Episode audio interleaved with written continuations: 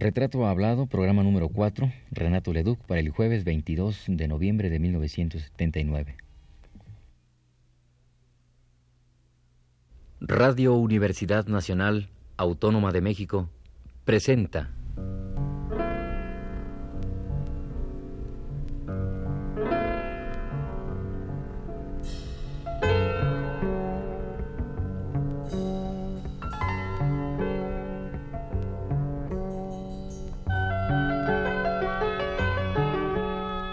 Retrato Hablado.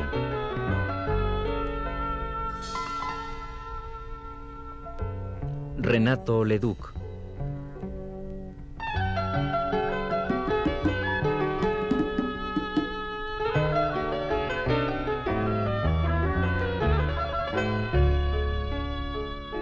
Un reportaje a cargo de Elvira García.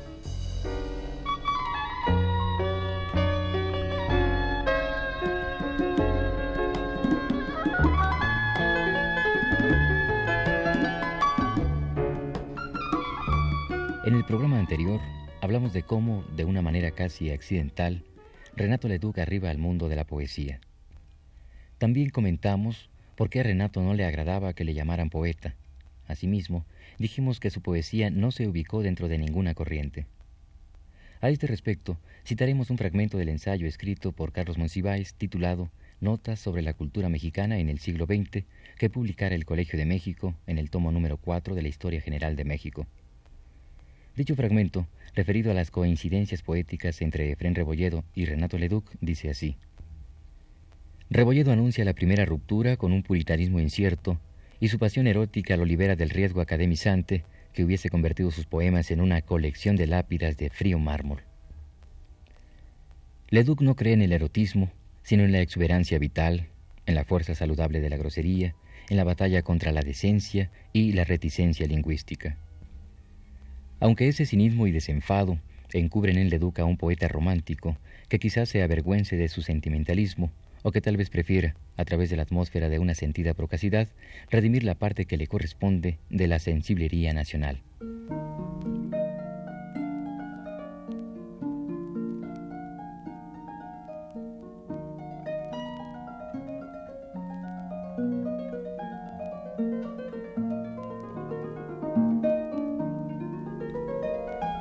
La obra poética más temprana de Leduc se ubica en los años de 1924 con versos a las montañas, a la ciudad, a Chaplin, al mar. Tres años antes, en 1920, surge una serie de poetas, novelistas, músicos y pintores con afinidades artísticas en común que han de responder al nombre de los contemporáneos, que fuera también el nombre de una revista literaria publicada de 1928 a 1931. Entre los integrantes de este grupo se encontraban Carlos Pellicer, Salvador Novo, Jorge Cuesta, Gilberto Owen, Javier Villorrutia y Jaime Torres Bodet, entre otros. Leduc hace su obra poética a la par que la de los anteriormente citados. Sin embargo, rechaza que se le relacione con ellos.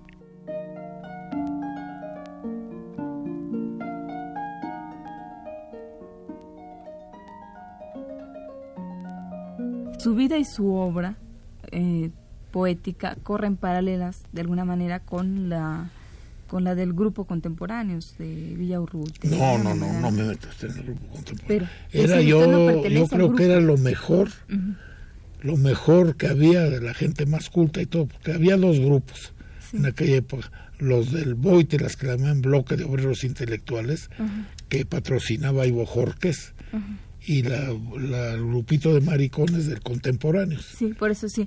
Pero este, y esos, fueron mis peores enemigos. De esos el único que me dio categoría y que nunca me fue fue este Salvador Novo. Porque ser un maricón, pero muy macho. Ese no lo negaba. No era maricón anónimo como los borrachos, esos hipócritas que debían decir borrachos, este borrachos eh, fracasados o borrachos este eh, traicioneros o algo así, ¿verdad? Pero no borrachos anónimos, ¿cómo es eso?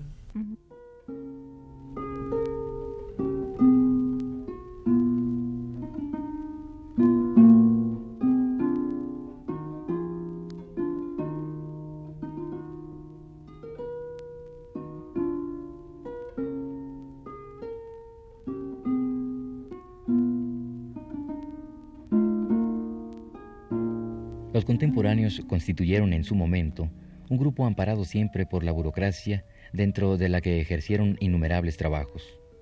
Con los ojos puestos en Europa, difunden, asimilan y traducen a poetas como Eliot, Hart Crane, Cocteau y Pound, entre otros. Además fundan revistas literarias e introducen la modalidad de la crítica de artes plásticas. Jorge Cuesta, uno de sus miembros, define así a los contemporáneos. Sí, eh, Jorge Cuesta hace una definición muy, muy amplia que quisiera yo decir así en pocas palabras, que los contemporáneos ah, tienen en común nacer en México, crecer en un raquítico medio intelectual, ser autodidactas, eh, conocer la literatura y el arte a partir de revistas y publicaciones europeas y dirigir su destino sobre, sobre una producción literaria eh, cuya calidad ha sido muy, muy, mucho, deja mucho que desear. Mm, yo quisiera saber, mm, de alguna manera, esta descripción mm, correspondería a, la de usted. Yo creo que no. Mire usted, este, yo creo que la mejor definición de mi poesía o del grupo, no del grupo, que precisamente de eso se trata, que yo no he pertenecido nunca a un grupo, la ha hecho Octavio Paz. Octavio Paz escribió que habemos,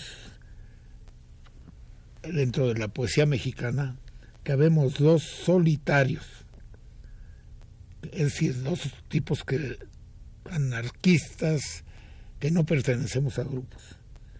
Esos solitarios somos Rodolfo Usigli y yo que Rodolfo Usigli es un solitario de los salones y yo soy un solitario arrabalero de los arrabales. Creo que es lo mejor, creo que es la cosa más justa que se ha dicho de así del conjunto, porque yo, yo nunca he pertenecido a grupos literarios. Es decir, de eso es también muy curioso, porque yo estaba viendo eh, hace poco una, mm, una antología poética y donde se habla de los distintos grupos y yo nunca lo veo mencionado usted. Eh, yo quisiera saber hasta qué punto eh, su poesía era un poco eh, pues, rechazada por estos grupos contemporáneos. Pues sí, mi, mi poesía fue, mire usted, aquella crónica que hizo, aquella crítica que hizo Salazar Mayén. Salazar Mayén escribió en Contemporáneos.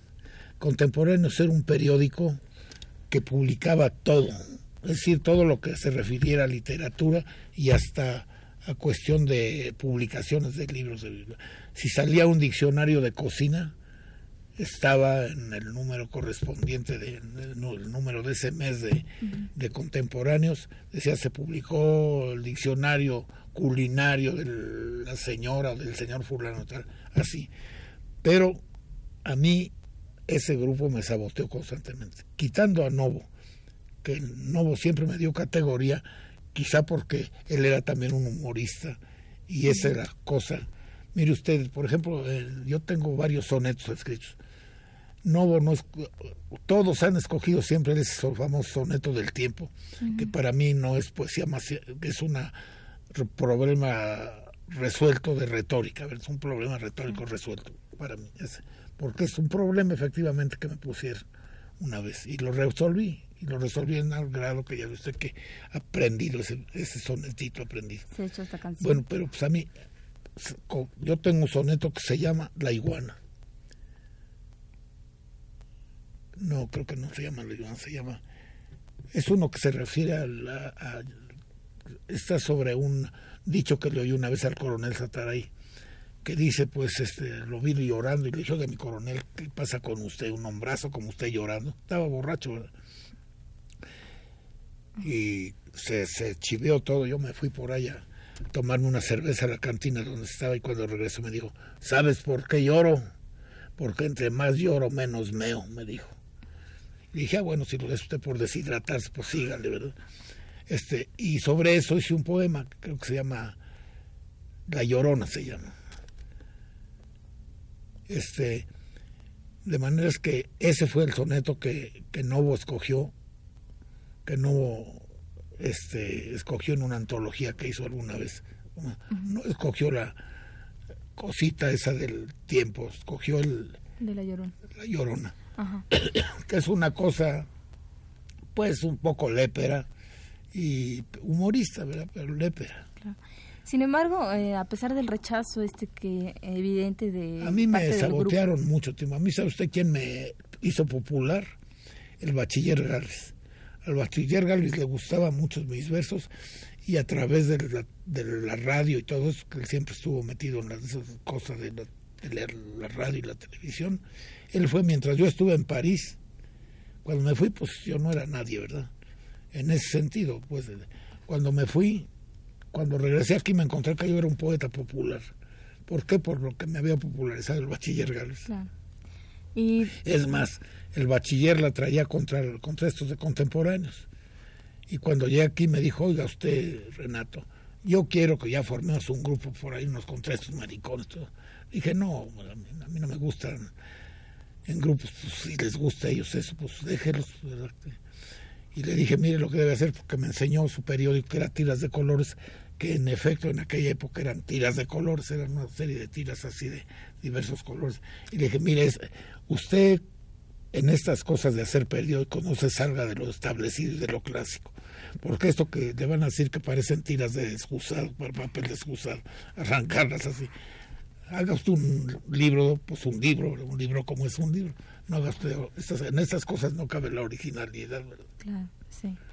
Sin embargo, sus poemas se, se pasaban de alguna manera oralmente entre los estudiantes pues sí, justamente a mí mire usted, pues yo es que yo no le daba importancia a la cosa poética, a mí no pero yo siempre quise hacer una buena prosa, a mí me gustaba mucho el ensayo, ¿verdad? Yo hubiera querido ser un buen ensayista. Y como lo que más se parece al ensayo pues es el periodismo, por ahí me fui, ¿verdad? Por ahí me fui porque, pues claro, todo lo que ustedes son ensayos de mala calidad en el periodismo, ¿verdad? Pero eso es tratar problemas y este hablar, por ejemplo. Y se presta mucho. Ve usted, por ejemplo, ahora yo tengo que escribir un artículo cada tercer día para el Sol de México. Ahora no me dio flojera ponerme a leer, porque para leer necesito, tengo un aparato ahí para me alarga grande las porque no, no veo bien. Entonces me dio flojera ponerme a todos, porque además ya no me alcanzaba el tiempo. Y sobre, sobre la cuestión del stock, por ejemplo, hice una cosa que es, pues es, se puede decir un ensayo, porque lo estuve así sin. que al stock le iban a. La noticia es que al stock se, se extinguió solo cuando le iban a poner el sombrero ese de. Y hablé sobre del sin sombrerismo y del sombrerismo y todo eso hice ahí y con eso llené el artículo, pero eso si, si, si lo agarro y lo y lo lo este lo adorno y lo, lo, alargo y lo comento con más así cuidándolo más sale un ensayo sobre el sombre, y sin sombrerismo. Por qué fue el sin sombrerismo y por qué fui sin sombrerista y etcétera. Con nada más con motivo del stock. Este, pero no pues yo no me alcanzó el tiempo ni tenía yo yo me acuerdo de una cosa de, de, de Blasco Ibáñez. Una, vez alguien hizo una, le preguntó, le hizo una entrevista a Blasco Ibáñez y le dijo que cómo hacía para, porque era un grano, que era un gran novelista, que cómo hacía para escribir tanto, para tan, fecundo, ser tan, fecundo en las novelas. Porque tiene un, son como 20 novelas o 30 los que he escrito de este grueso, ¿no? Y le dijo Blasco Ibáñez, mire, para ser este novelista fecundo no se necesita este tener mucho talento, lo que se necesita es tener unas nargas bastante vigorosas para estar sentado 16 horas escribiendo. ¿Y usted cómo le hace para ser un poeta tan fecundo?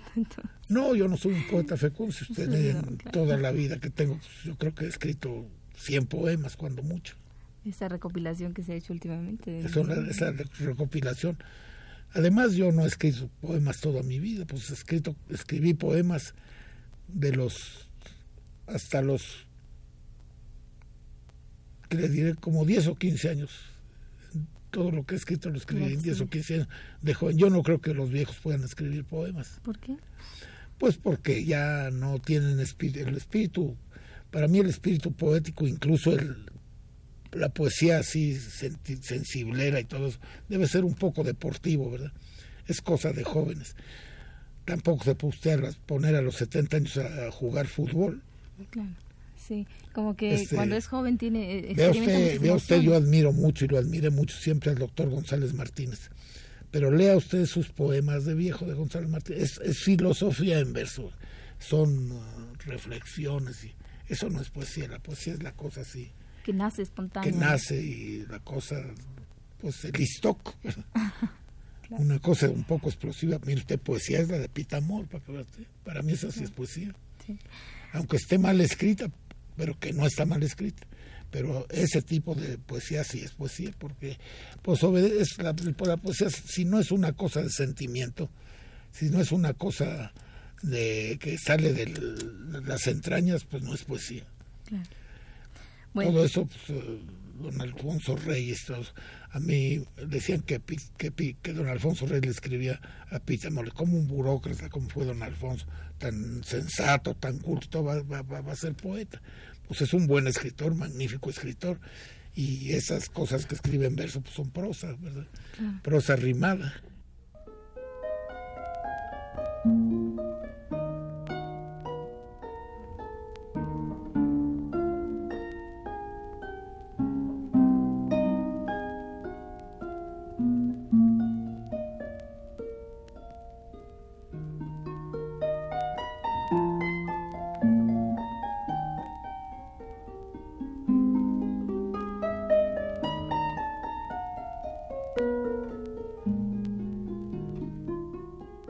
La obra poética de Renato Leduc se inicia en 1924 y finaliza en 1942 para reanudarse después brevemente en 1957 con sus 15 fabulillas de animales, niños y espantos y cerrarse definitivamente en 1964 con sus 14 poemas burocráticos y un corrido reaccionario para solaz y esparcimiento de las clases económicamente débiles. Francisco Martínez de la Vega habla nuevamente de Renato Leduc. ¿Usted cree que México le ha dado el justo valor a Renato Leduc? Bueno, eso sí ya es una cosa. Renato es admirado, querido, quizá como ningún otro periodista en los últimos 30 años. Si eso, que para mí es un justo premio, para otras gentes no lo es, entonces no ha sido justamente valorado. Si se, si se quiere indicar que Renato no es un hombre rico, que Renato no... Pues yo no creo que a Renato le interese que no sean esos los premios que busca, sino el afecto y la simpatía que despierta, creo que es el mejor premio y muy justo que le ha dado la vida. No, yo no lo decía en cuanto a cuestiones materiales, sino, por ejemplo, usted dice que admira mucho a Renato Leduc como poeta, y, eh, creo que, según, si mal no estoy informada, hasta hace muy poco se empezaron a, reeditar algunas cosas de Renato Leduc. Eso es cierto lo que usted dice, pero fundamentalmente por la oposición de Renato. Cuando yo empecé a tratar a Renato después de su viaje a Francia, Renato se empeñaba siempre en decir que él no era poeta, que no quería ser poeta. y hasta últimamente, digo últimamente con cierta relatividad, desde que una vez un presidente de México, Adolfo López Mateos, dijo que no había que hacerle mucho caso a Renato en las cosas políticas porque era un poeta.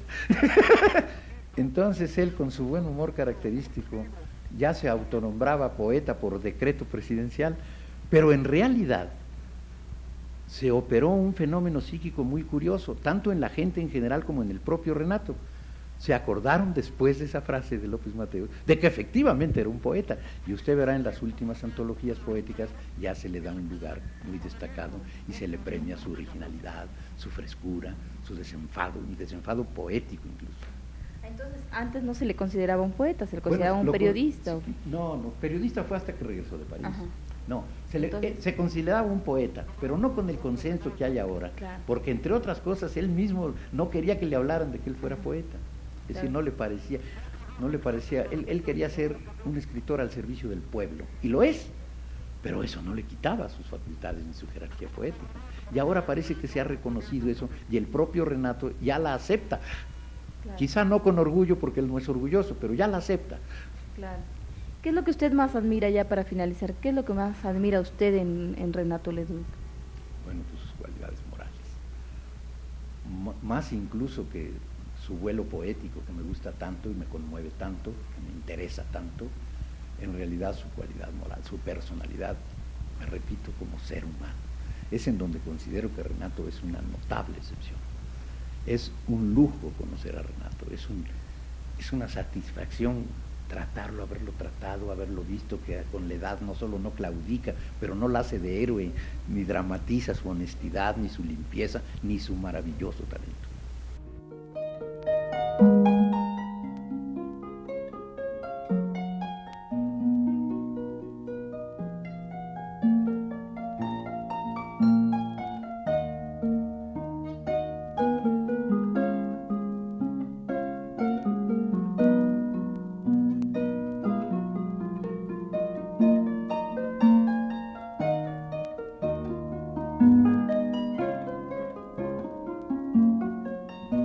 Próximo programa, Renato Leduc nos hablará de sus inolvidables experiencias de viajero, de su estancia en París, de su experiencia con Hitler y de otras muchas cosas divertidas y tristes relatadas con el colorido de este estupendo narrador.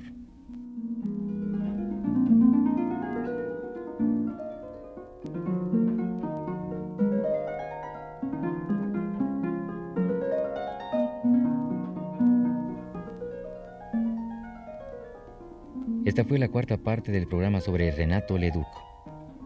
La invitamos a escuchar la quinta el próximo jueves a las 10 de la noche.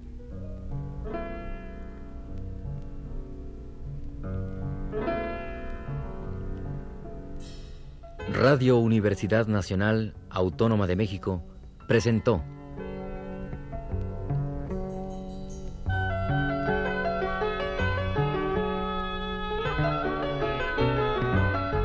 Retrato hablado.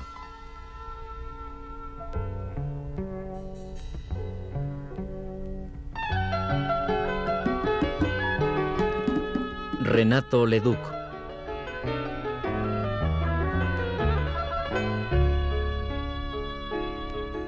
Un reportaje a cargo de Elvira García.